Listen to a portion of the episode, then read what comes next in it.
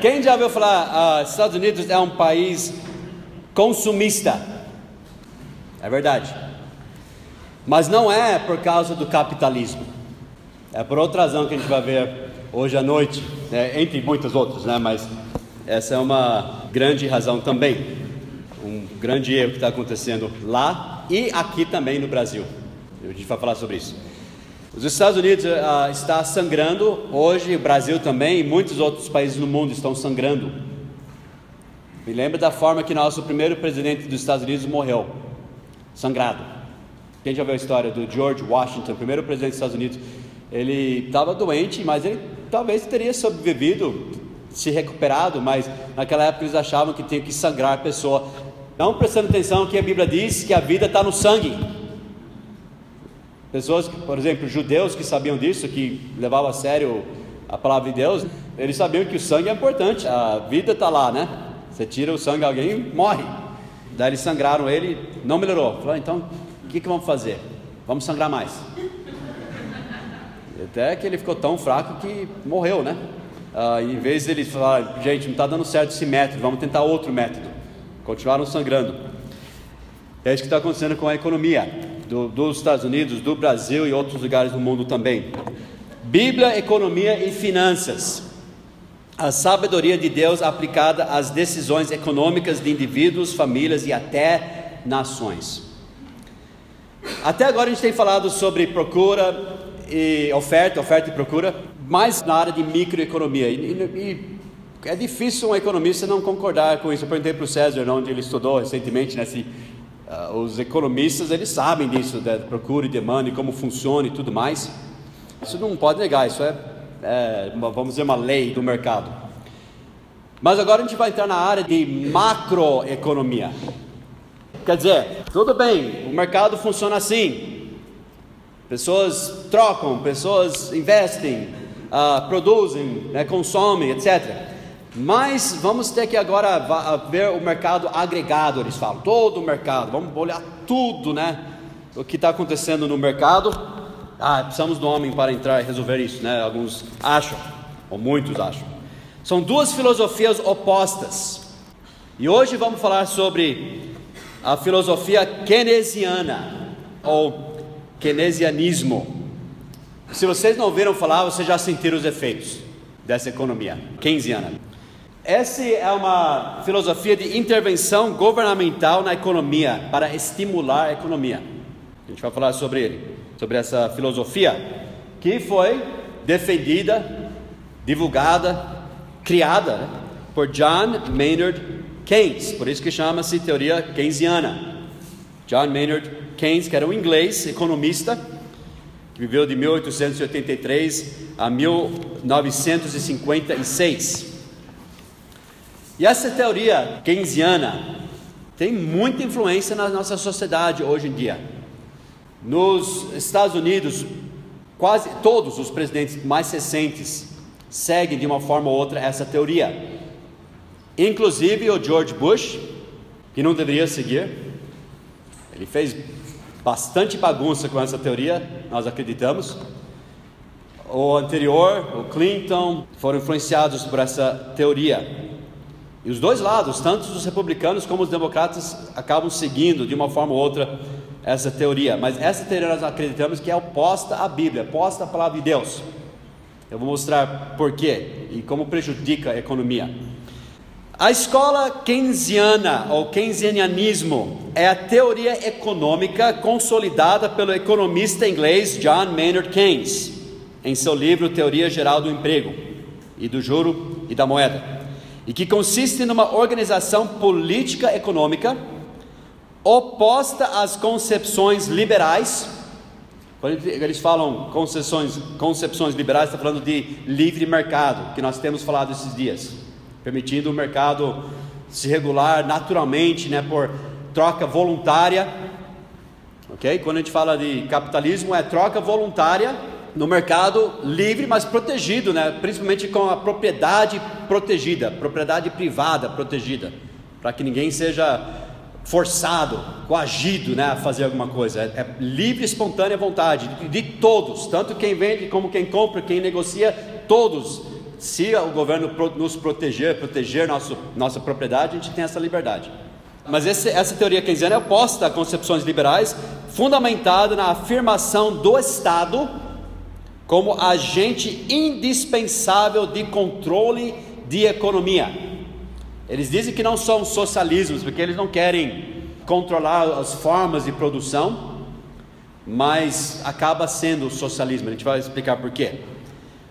Então eles querem controle do governo, que é indispensável para controlar a economia com o objetivo de conduzir um sistema de pleno emprego. Tais teorias tiveram uma enorme influência na renovação das teorias clássicas e na reformulação da política de livre mercado. Então o que acontece?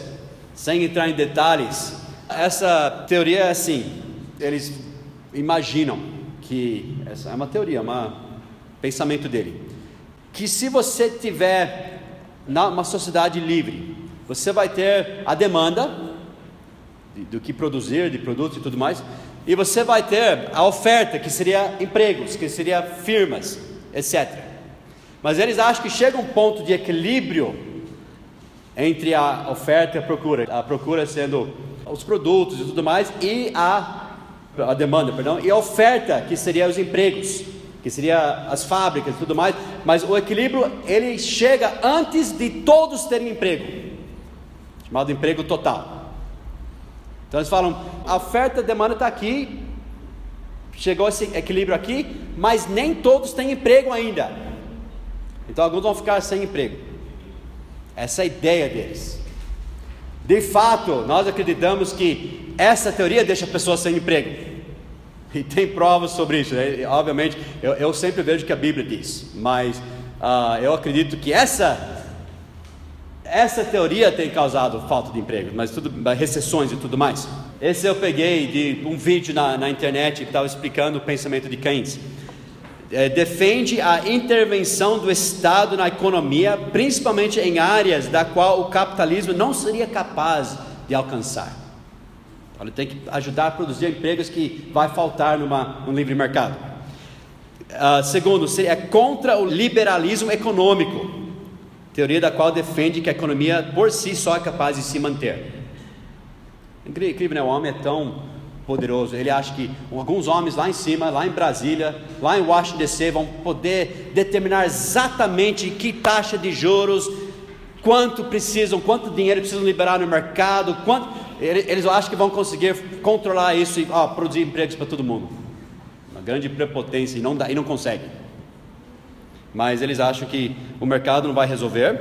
Três, o emprego só pode ser garantido se o Estado criar medidas econômicas que equilibre a demanda e a capacidade de produção. Isso que eu falei. Então, o, governo precisa agir no, no mercado para produzir empregos para mais pessoas. Senão, não vai ter emprego suficiente.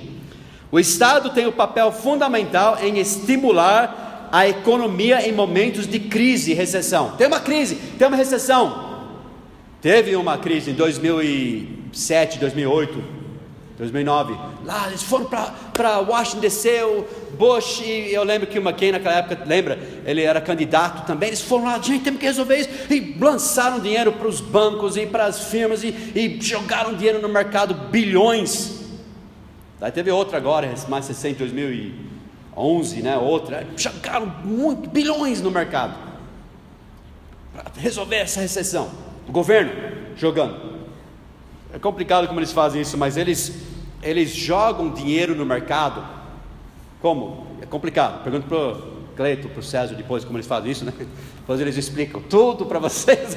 Né? Para comprar títulos, para comprar ou vender, mas não sei. Eles, eles vendem títulos, jogam dinheiro no mercado, acaba baixando a taxa de juros e eles estimulam o consumo. Dizem, ah, pessoas têm que consumir, pessoas têm que comprar. E daí o governo gasta dinheiro. O governo gasta dinheiro. Quem já ouviu falar assim? Olha, os Estados Unidos eles vão para a guerra porque é bom para a economia. Quem já ouviu falar isso? Teoria keynesiana.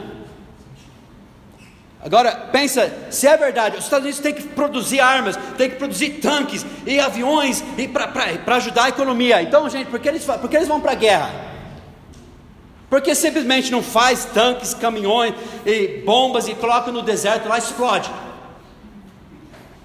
Mesma coisa, a, a teoria keynesiana é isso. Tem que gerar dinheiro, tem que produzir, o governo tem que consumir. Governo, governo, lembre-se, o governo não faz dinheiro, o governo não produz. O governo consome. Ele tira esse dinheiro de algum lugar. O governo não produz, ele não é um produtor, ele é um consumidor. Então o governo tem que consumir, tem, uh, tem que, uh, se fosse verdade, vamos para a guerra, vamos uh, lutar e pronto, tem que gerar a economia. Pergunta para as pessoas na Segunda Guerra Mundial se a economia estava uma beleza. Minhas tias contam, elas ficavam em filas com tickets, eles não podiam comprar mais do que aquilo, tudo racionado, era terrível a economia durante a Segunda Guerra Mundial. Se fosse verdade isso, a economia recuperou depois por outras razões, mas não por causa disso. Mas essa é a teoria keynesiana, tem que gastar. Não importa, se o governo contratar pessoas para cavar um buraco, depois mais para tapar o buraco, é teoria keynesiana. Esse dinheiro, quando, quando, em 2011 eu acho, o governo dos Estados Unidos, eles jogaram dinheiro em empresas que já faliram. Eles falaram que era um dinheiro que já ia para, eles falavam uh, shovel ready jobs. Lembra disso? Empregos de pá, pá, de, empregos de pá pronta eles, eles jogaram em programas verde, que nunca deram certo. Jogaram, David. Exemplo, BNDES, né? Eu vi um aluno falando para mim que tinha uma empresa que estava praticamente falindo.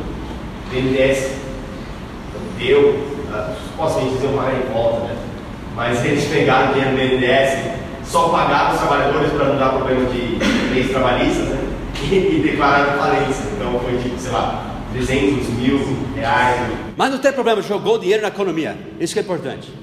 Tá? Vocês tá, estão sabendo então o que a gente está falando dessa teoria? A teoria keynesiana, keynesianismo. E o oposto disso, o oposto dessa teoria é chamado a escola austríaca.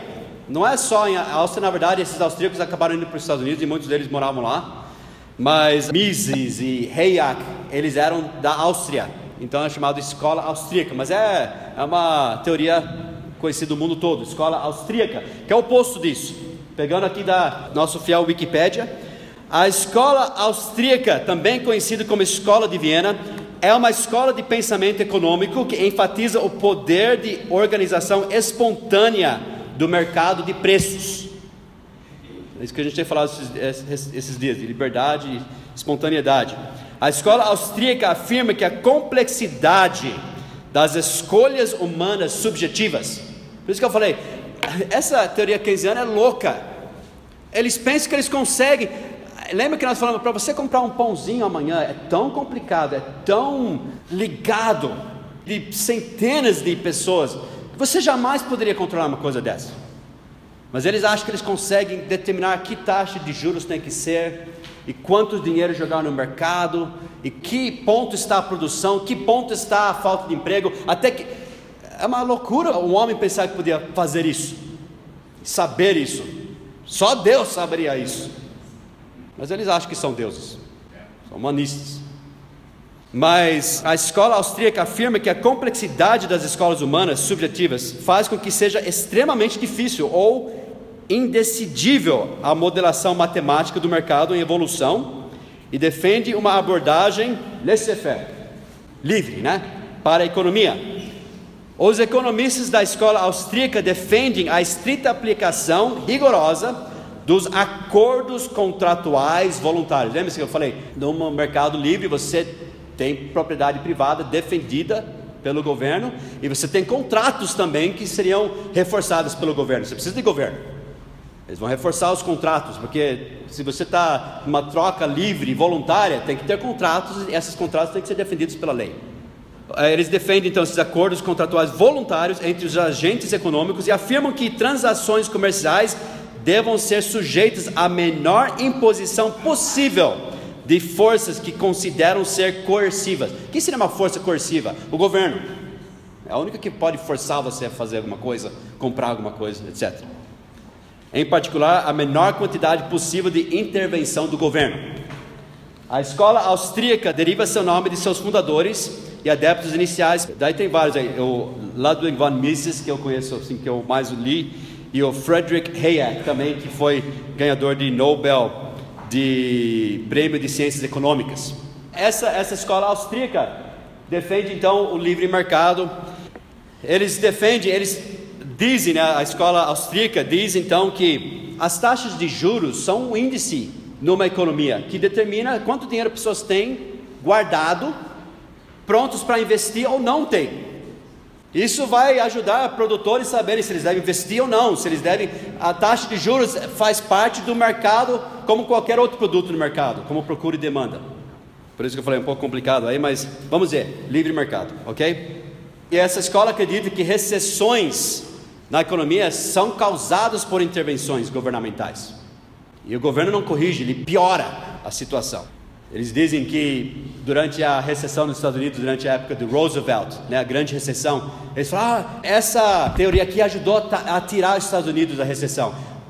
Acredite-se hoje que essa teoria causou eles ficarem em recessão por 10 anos.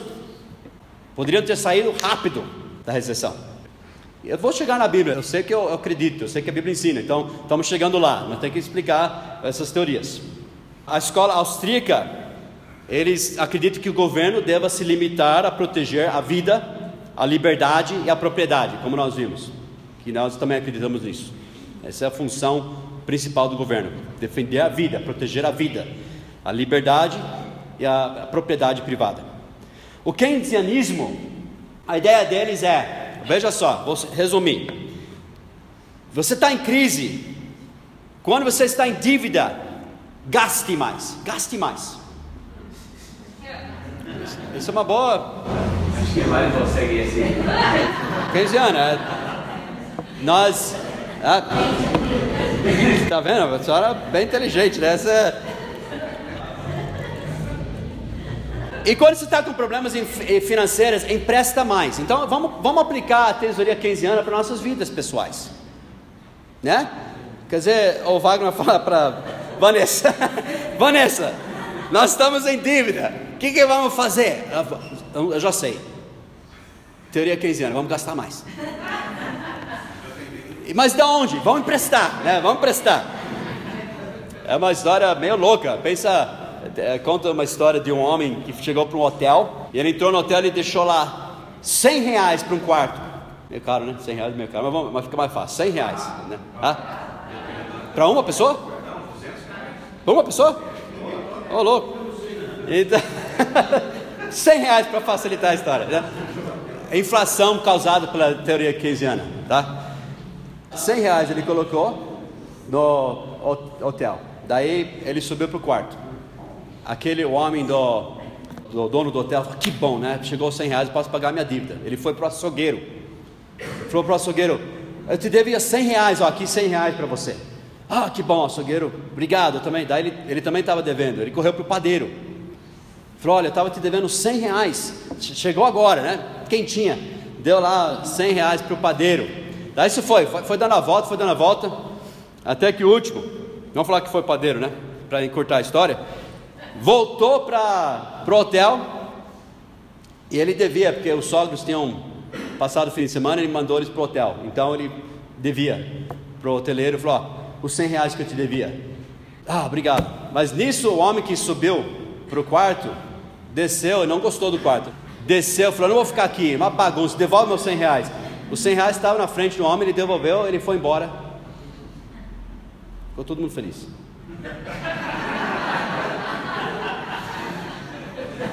Tem alguma coisa estranha com essa história, né?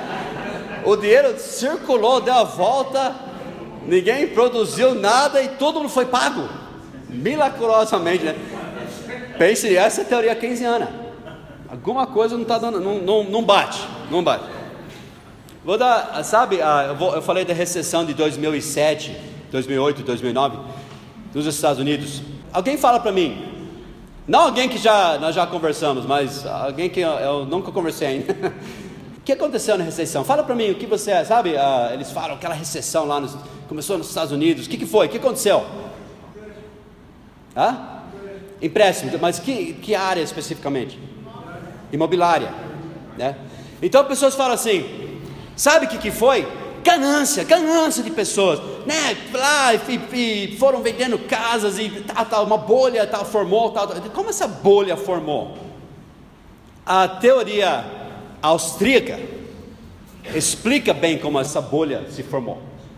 Vou só resumir, assim, bem simples, mas começou em 2001, eu acho, 2001, que eles abaixaram a taxa de juros.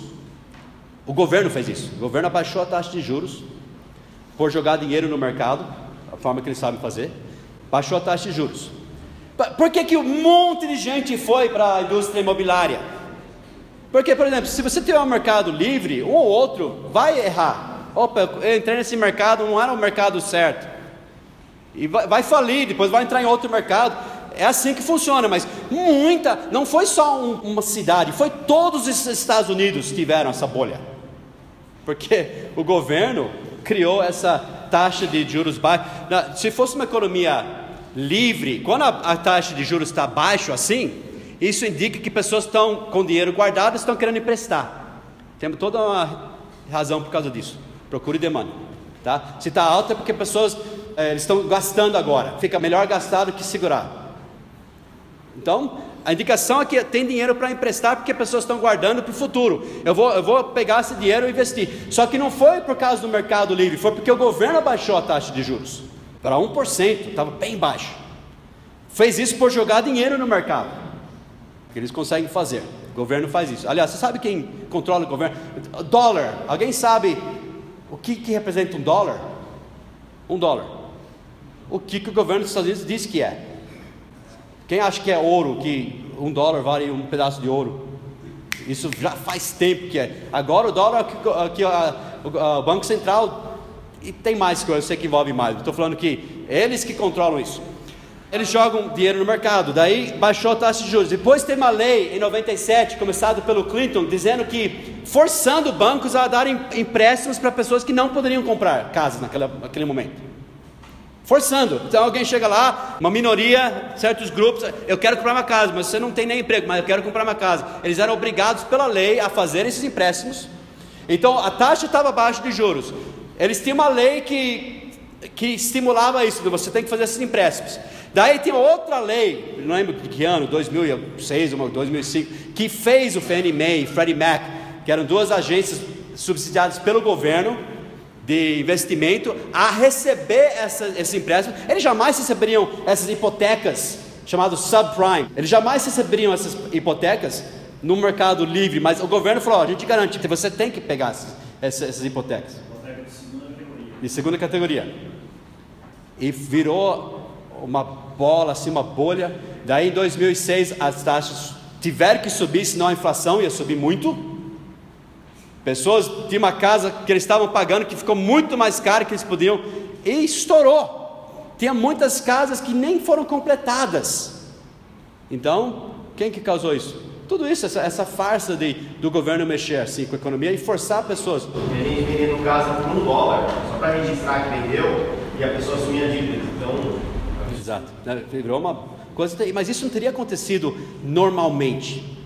O último presidente dos Estados Unidos que foi que acreditava realmente em livre mercado mesmo, não seguiu, ele se recusou a seguir a teoria keynesiana, era o Calvin Coolidge. A maioria nunca ouviu falar da recessão de 1920. Sabe por quê? Ele herdou essa recessão da administração anterior. Ele teve pressão de do governo intervir, etc. Ele recusou fazer isso. Inclusive, pessoas falavam: o problema do Calvin Coolidge é que ele não fez nada. Ele falou: isso mesmo, eu não fiz nada. Diminuiu, ele diminuiu o tamanho do governo, deixou o governo enxuto, pequeno, cortou impostos, deixou o mercado se recuperou tão rápido. Quem já ouviu falar dos Roaring Twenties? Roaring Twenties é a década de 20, chamado os loucos anos 20, os felizes anos 20, né? The Roaring Twenties. Ficou em pouco tempo, menos que um ano, estourou a economia por uma década ou mais. E não foi com a teoria keynesiana, foi o oposto da teoria keynesiana. Qual sistema econômico seria bíblico? Nós já falamos de propriedade privada, liberdade, incentivo. Daí a pessoa com isso, ele começa, ele tem que produzir. Começa com produção, não com consumo.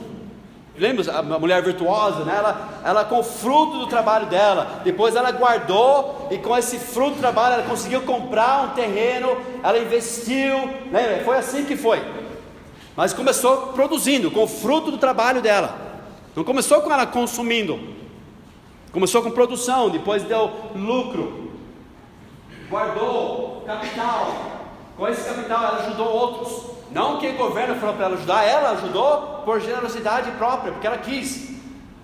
Investindo uh, empregos, né? Ela, ela, comprou outro terreno, ou gastando né, para a família dela e tudo mais.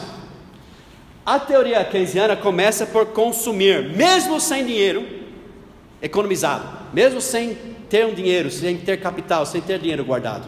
Esse é um artigo que eu peguei da internet um homem que escreveu isso, eu imagino que nem não é crente, nada, ele, ele é só um economista, professor de economia de St. Lawrence University. Ele é o autor de um livro chamado Micro Foundations and Microeconomics, uma perspectiva austriana. Mas eu, eu queria que você lesse para você ver que é isso que eu estou falando mesmo.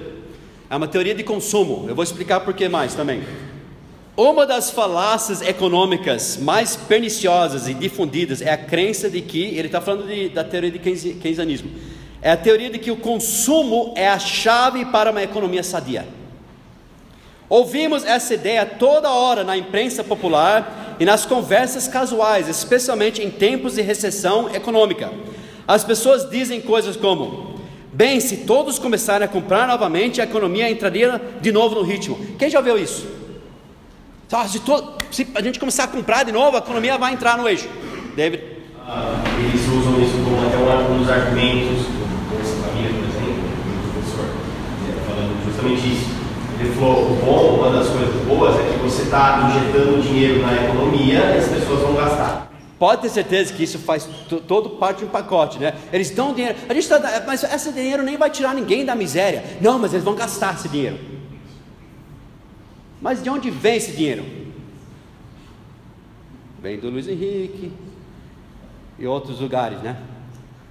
Vem de você, vem de mim, enfim, é isso mesmo. Oh, isso, uh, sei lá, os 60 reais que eles ganham, eles vão gastar, isso vai ajudar a economia.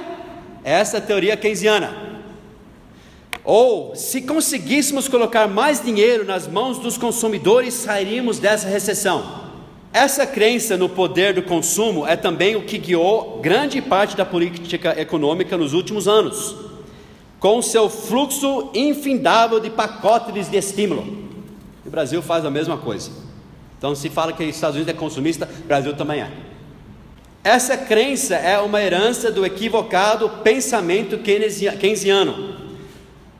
Daí ele está falando: produção, não consumo, é fonte de riqueza. Se queremos uma economia saudável, precisamos criar as condições sobre as quais produtores possam criar riqueza com sucesso para que os outros consumam. Então precisamos de uma economia que cria condições para que pessoas possam produzir. Isso que eu estou dizendo. E sobre as condições sobre as quais cidadãos e empresas possam poupar o necessário para financiar tal produção. Então tem que estimular a produção e a poupança. A poupança para poder investir. Você fala, pessoas não vão investir. Vão, vão se se é um mercado livre que eles percebem que se eu investir, eu posso ganhar mais com dinheiro investindo que no, no, no banco. Eles vão investir. Naturalmente. É, é, um risco que eles vão. E vai ter juros. Mas é, é, biblicamente é certo juros?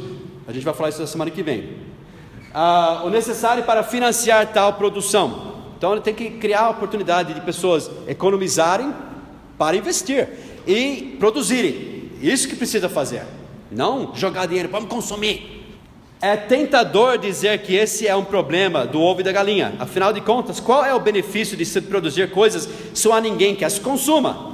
A maneira de sair desse círculo é reconhecer que apenas temos o poder de consumir se produzimos e vendemos algo para que possamos adquirir os meios de consumir. Então, como que alguém vai consumir sem produzir alguma coisa primeiro? Sem trabalhar? Você consome com o que, biblicamente falando? O fruto do seu trabalho. Não com o dinheiro que vem do ar, né? Ou emprestado. Está entendendo? Você tem que produzir primeiro, para depois gastar. Iniciar a análise pelo consumo presume que o indivíduo já adquiriu os meios.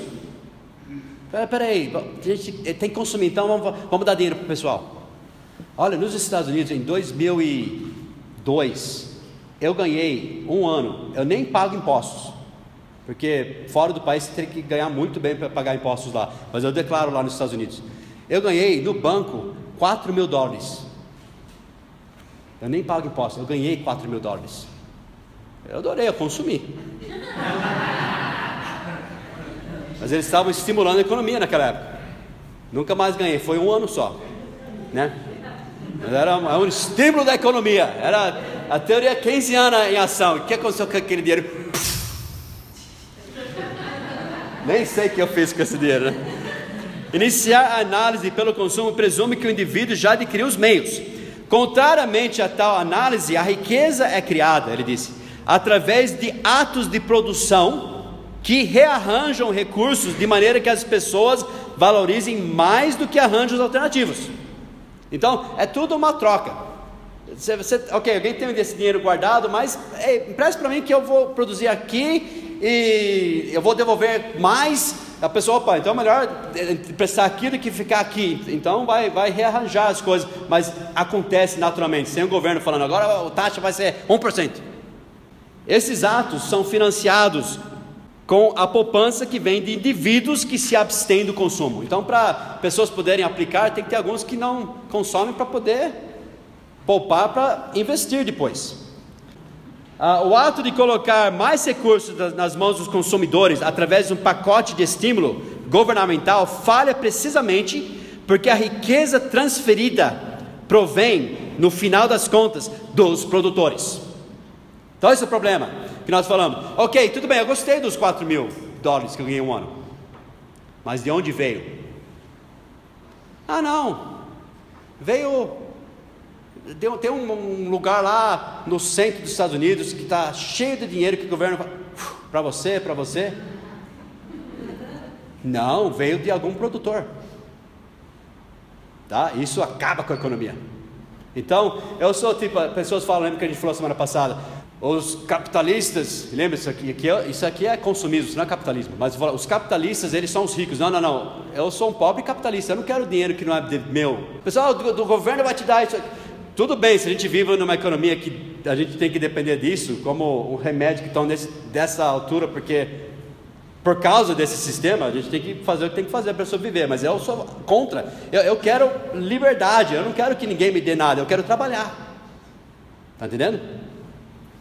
Mas isso vai ser tirado de alguém, isso acaba com a economia.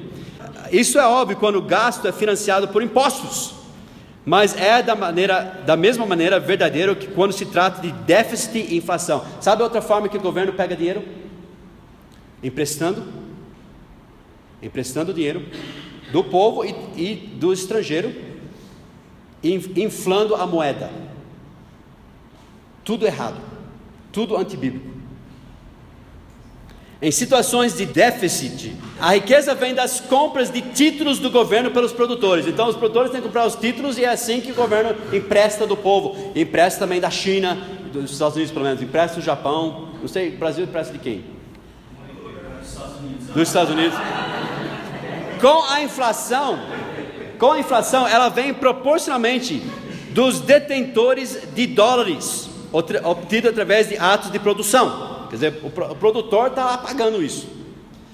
Cujo poder de compra é enfraquecido pela excessiva oferta da moeda. Okay? Quer dizer, com a, com a inflação, você compra menos. Pensa nisso. Por, por mais dinheiro, você compra menos. E também os impostos e tudo mais. Em nenhum dos casos o governo cria riqueza. O governo não cria riqueza. O governo é um consumidor. Muitas vezes ladrão ele tira a mão armada, ele é o único que pode te forçar a, a, a comprar, fazer. E quando se fosse um mercado livre com proteção do governo, você não é forçado a fazer nada, mas com o governo, o governo força. Ele não cria, ele não cria riquezas. E nem o faz o consumo. A nova, a, o consumo não cria riquezas. As pessoas podem consumir, mas lembre-se, para consumir, primeiro alguém tem que produzir. Riqueza não, não nasce do, da árvore. Meu pai sempre falava isso. dinheiro não nasce, não nasce em árvores. Quem já viu essa, essa expressão? Isso é verdade. Tem que ser produzido primeiro, para depois ser gasto. A nova habilidade de consumir ainda se origina em atos anteriores à produção. Se queremos real estímulo, devemos libertar os consumidores, libertar os consumidores, criando um ambiente mais propício para a produção e não penalizar a poupança que a financia. Culpe Keynes, ele disse. Historicamente foi o keynesismo que introduziu a ênfase no consumo, a ênfase no consumo na economia. Antes da Revolução Keynesiana, a crença padrão entre os economistas era que a produção era a fonte da demanda. Produção. Lembra aquela história lá? Trabalho, produção, lucro. Começa aí, não começa com consumo. Antes acreditava que o padrão era a produção, era a fonte da demanda e que encorajar a poupança e a produção era a maneira de gerar crescimento econômico. Essa era mais ou menos a compreensão coitada da lei, etc, etc. E eles falavam que o incentivo do meio do mero consumo não é benefício para o comércio, pois a dificuldade está em ofertar os meios, não em estimular o desejo pelo consumo. Então é isso que o keynesianismo faz. Ele estimula o desejo para gasta, gasta. O que eles deviam estar fazendo é vamos produzir, não vamos gastar, gastar, gastar, ou poupar. E vimos que somente a produção fornece tais meios produção. Portanto, é o objetivo do bom governo estimular a produção e do mau governo estimular o consumo. É claro que a necessidade de estimular a produção significa nada mais do que deixar. Quando você fala estimular a produção, oh, nós vamos estimular a produção, o que quer dizer isso? Sai do caminho. Estimular a produção é deixa a gente trabalhar. Tira impostos excessivos, tira regras excessivas né, e controle excessivo e deixa trabalhar. No caso, no caso da açaí, eu lembro as estavam falando se ele queria aumentar a placa dele para chamar a atenção. Vai pagar. Mas açaí, daí o governo vai aumentar mais. Ele quis pôr uma placa maior, vai pagar mais caro. Isso não é estimular a produção. E okay. até para contratar alguém, você, você leva ah, soco dos dois lados. Então, ele você tem a fonte do, do assalariado, né? assim, o imposto, e também quem contrata paga o dobro, praticamente. Se contrata um, você tem Não, mas eles fazem isso para pegar o dinheiro e estimular o mercado. É. Gente, deixa a gente trabalhar. É isso que é a ideia. Alguém poderia estar pensando, mas espera aí, mas eu não tenho, eu não conseguiria, eu, eu... mas você conseguiria se tivesse essa liberdade. Tá? Que, é que pessoas não entendem como que seria bom. Enfim, é claro que a necessidade de estimular a produção significa nada mais do que deixar os produtores livres para buscarem lucros. Isso não é uma palavra ruim, lembra? A gente viu? Como desejarem dentro do quadro liberal padrão da, da lei. Isso não significa que o governo deve beneficiar artificialmente produtores, assim como não deve estimular o consumo. O, o, que, que eles fazem? Além deles estimular o consumo, eles falam assim: ah, GM, vocês não fizeram bons carros, vocês bagunçaram, vocês desperdiçaram, mas o governo vai dar para você um bilhão para o GM, IGE e outros. Eles, eles decidem quem ganha, quem perde. Isso não é capitalismo, isso chama-se intervencionismo, isso chama-se capitalismo clientelista. Isso é o governo falar, ok, eu vou pegar dinheiro daqui, ó, pronto, pronto, a sua, a sua firma não vai falir. Essa vai, mas a gente vai dar dinheiro para você, porque pode ser que alguém aqui pagou o governo. Está entendendo? Por isso que quando as pessoas falam assim, ah, tem que acabar com essa corrupção, tem que acabar com o sistema. Esse é o problema. Porque não importa, quem for lá vai ser corrupto. Por causa do sistema. A grande ironia é que os esquerdistas frequentemente argumentam que o capitalismo é o mesmo que consumismo. Eles pensam que os defensores do livre mercado acreditam que mais consumo promove crescimento econômico. Assim, somos acusados de fornecer o disfarce ideológico que justifica o consumismo, que, na visão deles, destrói vidas e desperdiça recursos. O que os críticos esquerdistas deixam escapar é que os economistas nunca viram o consumo como a força motora do crescimento econômico e da prosperidade, até que os críticos keynesianos do livre mercado se tornaram ascendentes. Então, graças ao keynesianismo, a manipulação dos elementos da renda total, consumo, investimento e gastos governamentais se tornam o foco da política macroeconômica e do lembra, macroeconômica e do desenvolvimento econômico. Foi o quadro teórico dos 15 anos que levou ao desenvolvimento das estatísticas relevantes da renda nacional, etc. Por mais de 150 anos, os defensores do livre mercado viram o consumo como destruidor de riquezas e a poupança como a sua criadora. Eles nunca defenderam que estimular o consumo era o caminho para a prosperidade. Portanto, eles não podem ser acusados de justificarem a cultura consumista. E o mesmo é verdadeiro para os defensores do livre mercado do século XX, como Mises e Hayek, que nós mencionamos, da escola austríaca. Se os críticos esquerdistas desejam des desacreditar o foco da economia moderna no, no consumo, eles deveriam focar sua atenção nos intervencionistas keynesianos. Tá? Então, quando fala de ah, capitalismo é consumismo, você pode falar hoje: não, não, não, isso não é capitalismo, isso é keynesianismo. Está vendo como você fica esperto na igreja para ter esse manual, né? Esse foi o autor, né? Economia bíblica, lembre, nós falamos disso, nos força a pensar nos outros, lembra disso? Senão a gente vai à falência. Lembre-se, se fosse livre, uma troca voluntária, você não pode tirar o dinheiro de ninguém, à força. Então você tem que oferecer algo em troca que beneficia aquela pessoa. Lembra que a mulher virtuosa, ela olhou, ela, ela, olhou o produto dela e o preço do produto se era bom. Lembra? Bom para quem? Para o consumidor, para o cliente. Para ela, ela queria ver se o preço era bom, se o produto era bom, pensando na pessoa que queria comprar. Lembra disso? Te força a fazer isso. Senão você vai à falência. Ninguém vai, o governo vai te dar dinheiro se você não produzir, e te força também a fazer economia, a guardar para investir em outros também, ou dar, como ela fez, né? ajudando por livre e espontânea vontade. Economia keynesiana é fundamentado em um princípio egoísta. A, a teoria keynesiana é eu preciso consumir, eu não produzi, eu não produzi. Mas eu mereço mais, eu mereço, eu mereço agora. Isso se aplica à nossa vida pessoal também. Eu quero, eu quero agora, nesse momento, e eu, tudo bem, eu não produzi, mas tudo bem, vamos colocar no cartão de crédito, e vai, vai, vai. Que vai acabar acaba escravizando. Daí você tem que pagar com juros compostos. Má ideia. Fazer assim, né? Eu, a gente vai falar semana que vem, a Bíblia sempre contra empréstimo, sempre? Não. Mas a gente vai ver alguns princípios sobre isso. Semana que vem. Olha quanto que. Esse daqui foi 5 horas da tarde. Eu, eu, se eu tirasse uma foto agora, seria maior ainda, porque está aumentando cada segundo. Essa é a dívida externa dos Estados Unidos. Alguém sabe que número que é esse aqui?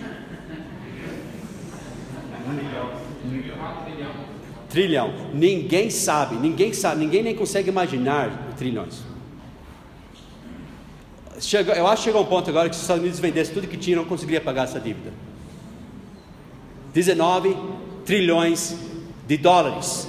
E se a gente estivesse na internet agora, isso aqui fica assim, subindo a cada, não segundo, milésimo de segundo.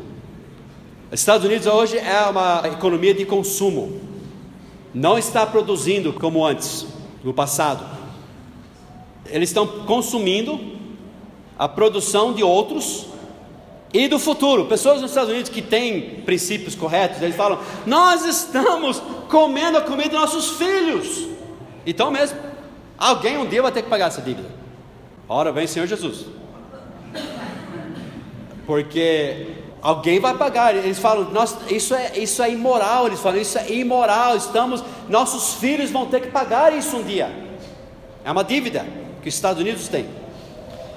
Eles estão escravizando pessoas escravizando país por emprestar de países como a China, como o Japão, e vão pagar, e tem que pagar com juros, estão inflando a moeda, eles estão emprestando de produtores por impostos e por títulos e coisas assim.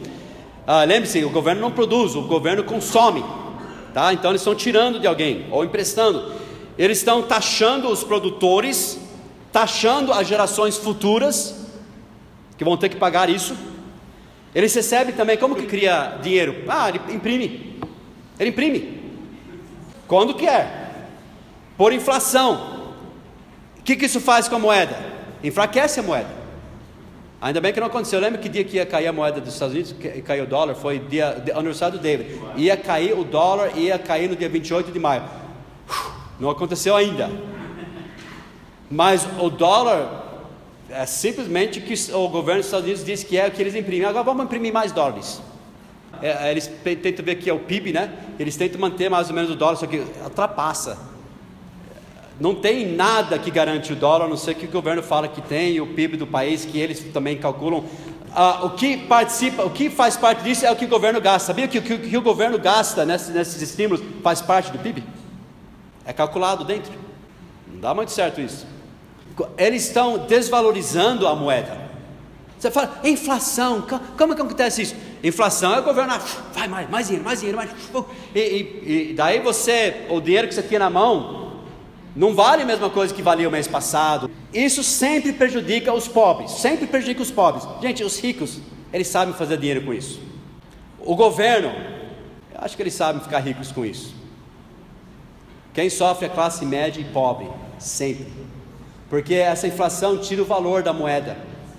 A Bíblia, Deus proibiu isso. Deus falou para o povo de Israel em Levítico 19, versículo 36. Eu estou só dando a parte bíblica para terminar. Balanças justas, pesos justos, efa justo e justo in. Estava falando de, de medidas naquela época.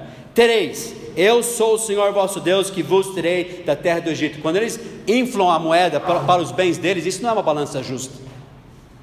E eles se beneficiam, o governo se beneficia disto.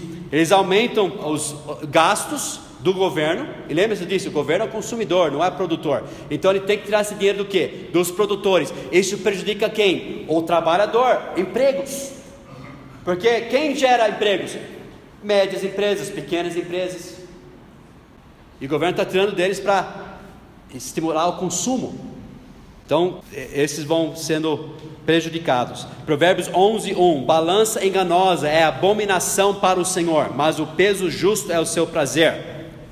Então, eles estão, eles estão emprestando. O governo dos Estados Unidos, para esses estímulos, para esses pacotes, para esses gastos, eles estão emprestando dinheiro da China, do Japão, de outros países.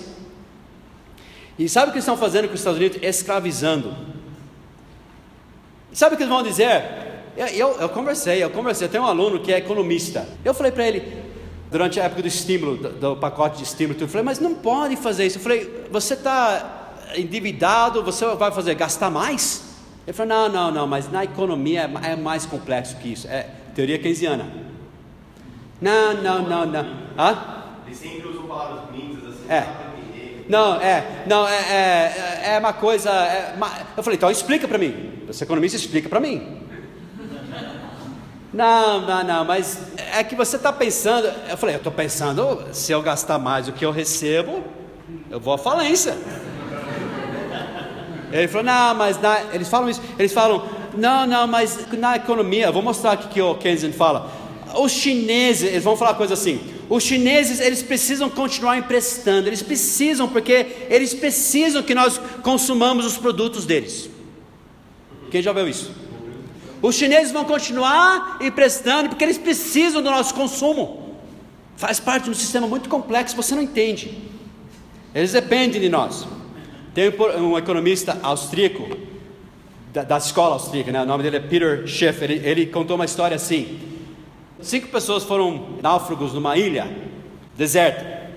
Um americano, gordo, para nossa ilustração aqui, dois japoneses e dois chineses. Eles, o que, que nós vamos fazer? O que nós vamos fazer? O americano teve uma ideia. Olha, vamos dividir as tarefas aqui. O chinês, vocês vão procurar frutas e cocos e você vai cortar os cocos e tudo mais. O japonês, eu quero que você, o japonês é bom de pescar, eu quero que vocês pesquem, né? Você vai pescar, vocês dois vão pescar, tudo. E eu vou ficar aqui na praia, deitado, gordo, consumindo. E vai dar tudo certo. Vocês vão produzir e tal, e eu vou ficar aqui consumindo. Vocês vão precisar de mim, porque vocês precisam para alguém para consumir. Gente, a teoria keynesiana é isso. Oh, os chineses precisam da gente, porque quem vai comprar os produtos deles? Um dia os chineses vão falar assim: peraí, peraí, a gente come nosso próprio produto. E além do mais, vamos pedir a dívida, vamos pedir para eles pagarem. Você acha que não? Já aconteceu na história. A algum ponto, eles não vão mais querer dar comida para o americano gordo.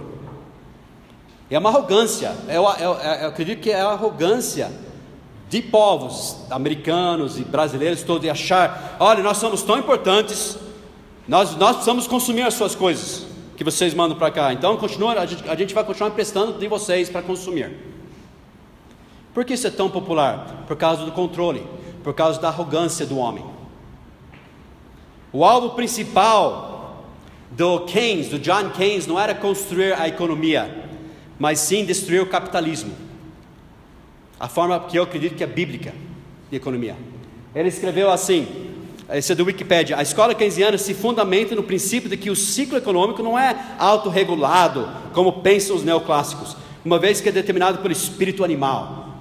Ele fala, ah, capitalismo é espírito animal dos empresários. É por esse motivo e pela incapacidade do sistema capitalista. Lembre, quando a gente fala, quando está falando de espírito animal, gente, está falando de vocês que trabalham, está falando da Jundipré, está falando da Casa do Açaí, está falando do Oba, está falando de produtor, esse é espírito animal. Que eles querem lucrar. É isso que está falando. É por esse motivo e pela incapacidade do sistema capitalista conseguir empregar todos os que querem trabalhar, que Keynes defende a intervenção do Estado na economia. Olha o que Keynes disse, tirei da internet essa, essa citação de Keynes. O capitalismo é a crença mais estarrecedora de que o mais insignificante dos homens fará o mais insignificante das coisas para o bem de todos. Esse foi um ataque direto ao Adam Smith, que a gente viu semanas passadas, dizendo então que a solução para ele é o socialismo. É, Lembre-se, nós falamos que o socialismo, o indivíduo deve servir ao Estado. No capitalismo é uma sociedade livre, protegida por leis, né? O Estado é o protetor dos direitos de um indivíduo, para você ganhar sua, seu próprio pão, e negociar, e fazer o que Deus deu uma cabeça e mãos para fazer.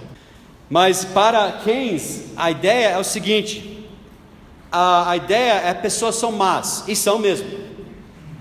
Por isso que a gente prefere o capitalismo, porque, como a gente disse, o capitalismo não elimina a ganância, mas ele neutraliza. Porque ninguém é forçado, é um sistema voluntário, é um mercado livre, com propriedade privada bem protegida. Ninguém pode forçar o outro, tá entendendo? Ele neutraliza, força você a pensar no outro. Peraí, amanhã ele vai querer pão, deixa eu produzir pão. Ele força a pessoa a pensar no outro. Mas ele pensa, não, homens são más, homens são ruins, espírito animal, então nós temos que colocar alguém em controle. Eu. Eu sou bom e sábio. Eu converso toda semana sobre esses assuntos. Toda semana. Eles são, eles falam do povo como eles fossem aqui uns deuses. O povo, eles não sabem, né, o que é bom. Nós precisamos analisar. Eles vão resolver o problema do Brasil. Sai da frente, deixa a gente viver. Daí resolveria. Então ele governaria perfeitamente, ele não buscaria os seus interesses, jamais. Lá em Brasília, nenhum governo busca seus interesses, imagina. Os políticos não buscam seus interesses, eles buscam o bem do povo, né? Ele pegaria dos produtores e distribuiria de uma forma justa, porque ele é bom, não esses empresários, ele é bom. Isso nunca aconteceu na história da humanidade. Nunca. Nenhuma sociedade socialista jamais deu certo. Nem comunista. Nunca. Ao contrário. Deus quer que pessoas tenham liberdade né, para produzir, para desfrutar do fruto. O que a Bíblia diz sobre dívida e consumo? A gente vai falar hoje, semana que vem a gente vai falar sobre dívida e consumo mais. Mas, obviamente, tudo na vida, vamos, vamos ser honestos aqui, irmãos. Eu falo isso, estou apontando um dedo e quatro para cá, né? Deus quer que a gente viva dentro do nosso orçamento, não é verdade? E primeiro, tudo começa com o quê? Contentamento. E trabalho. É errado consumir, quer dizer, é errado você desfrutar, lembra? Deus que nos dá de todas as coisas para delas gozarmos. Depende. Primeiro, buscar primeiro o reino de Deus e a sua justiça. Amém? E as coisas de Deus em primeiro lugar. Se você tem uma poupança para alguma coisa e você vê uma necessidade, Deus fala, dá, você dá para aquela necessidade. Porque nós estamos juntando tesouros no céu, não nessa terra. E nós temos que usar, o pastor ensinou alguns domingos atrás, as riquezas da injustiça para o reino de Cristo. Esse o crente, nós vivemos em outro patamar, gente. Mas eu estou falando de economia em geral. Nossa casa, hoje nós, a Lídia comprou uma coisa de pão uh, de queijo, desse tamanho. Ela pegou só a parte de cima e deu dois pão de queijo para cada um da família, a gente comeu antes do culto agora. o pote inteiro custou 35 reais. De vez em quando eu vou, quando eu saio da aula lá do shopping, eu gasto metade do, do, do dinheiro que eu dei aula lá e, compro, e trago quatro pão de queijo por 35 reais. A gente às vezes tem que ser criativo.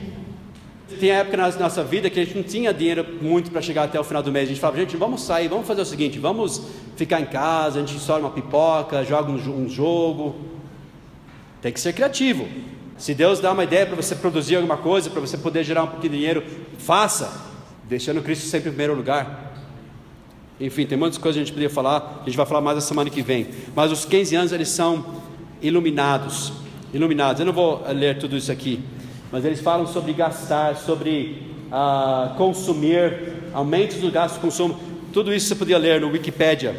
O que, que eles fazem, o efeito 15 anos. Segundo eh, gastos deficitários para moderar ou terminar uma recessão. Quer dizer, eles têm que, eles têm que prestar dinheiro, especialmente se for uma recessão grave. Quando a economia tem alta taxa de desemprego, o aumento do consumo do governo cria um mercado para a saída de negócios, criação de renda e estimula aumentos nos gastos do consumidor, que cria novos aumentos na demanda para a saída de negócios. Quer dizer, estamos em recessão, gente, vai, gasta dinheiro, estamos oh, oh, em dívida, gente, gasta, gasta.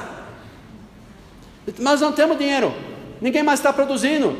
Está uma recessão. Não tem problema. China, manda dinheiro para nós. Pronto, pode gastar. Dá mais impostos, vamos, vamos gastar. Redução do IPI no Brasil, ah, essas leis que eles fazem, redução do IPI, tudo voltado nessa, Tudo voltado a. Você deve, empresta mais. Eles precisam da gente. Isso que o Keynes disse. Olha, olha as palavras dele. Se você deve ao banco mil libras, o problema é seu.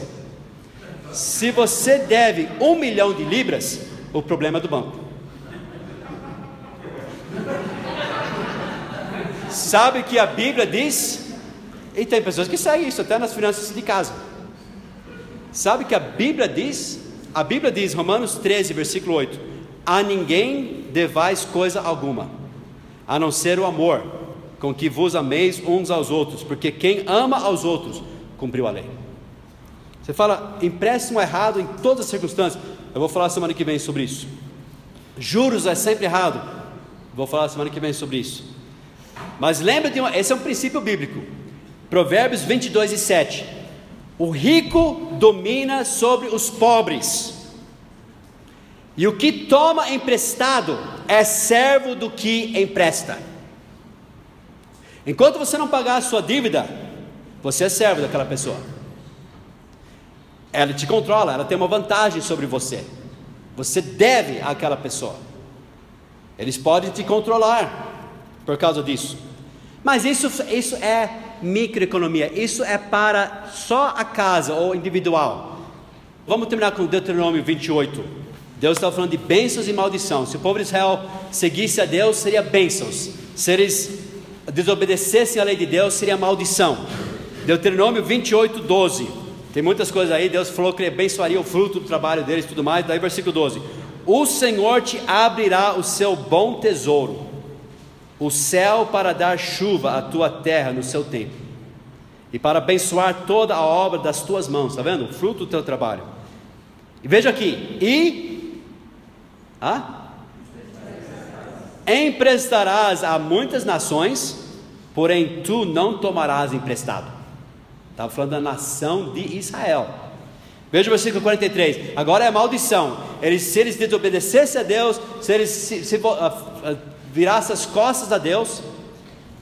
Os Estados Unidos, no passado, era um país que emprestava. Agora é um país devedor. Eu acho que parte, grande parte disso é que eles viraram as costas a Deus, como nação. Veja o versículo 43. O estrangeiro que está no meio de ti se elevará muito sobre ti, e tu mais baixo descerás. Ele te emprestará a ti, porém tu não emprestarás a ele. Ele será por cabeça, e tu serás por cauda. Eu posso contar histórias do passado, quando os Estados Unidos, a Inglaterra devia para os Estados Unidos, no passado, 1956. Os Estados Unidos fez a Inglaterra dar o canal de Suez para o Egito. Porque nós fizemos esse canal, e foi errado o que os Estados Unidos fez. Eu sei, vocês fizeram o canal, mas dá para ele. Não, esse é nosso canal. Não, aquela dívida que vocês devem, ó. Eles deram o canal de Suez. Você acha que isso não vai acontecer na economia mundial? Irmãos, Deus não quer que vocês sejam em dívida. Você já não tem nenhuma dívida para com Deus. Foi tudo pago por Jesus Cristo. Uau! Aliás, Deus pegou a sua conta tão devedora que você jamais pagaria. Jesus pagou tudo. Daí Ele colocou na nossa conta a justiça de Cristo. Ilimitado. Ele não quer que você viva endividado. E nem nações vivem endividados. Essa teoria keynesiana não é certa, não é bíblica, não é correta.